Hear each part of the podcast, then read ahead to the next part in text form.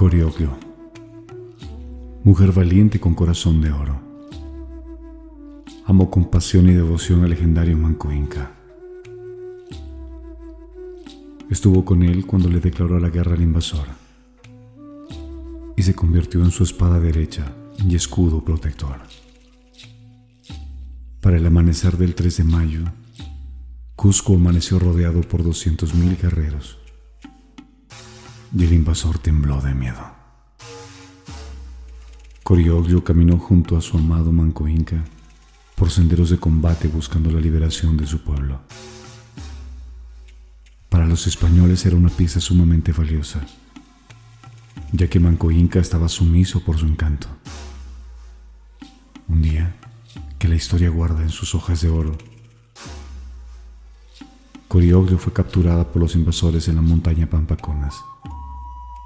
Francisco Pizarro festejó tenerla como presa y pidió a Manco Inca rendirse a sus pies. El libertador rechazó tal osadía y con el corazón hecho mil pedazos prefirió su muerte antes de que su pueblo continúe en manos del opresor y cumplir así con su anhelo de libertad. Francisco Pizarro, al enterarse del rechazo de la oferta, ebrio de desesperación, ira y odio, ordenó a sus soldados violentarla.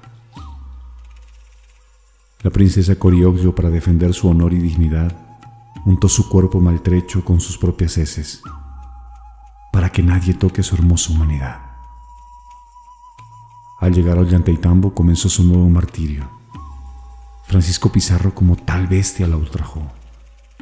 Lo mismo hizo su hermano Gonzalo Pizarro y no contento con ello le entregaron a los aliados para que la varearan y flecharan. Corioglo en plena agonía gritó a sus asesinos, ¿En una mujer vengáis vuestro odio?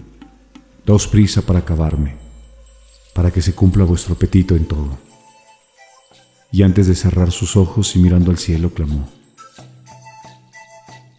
Eche mi cuerpo al río para que sus aguas me lleven al lugar donde está mi amado, luchando.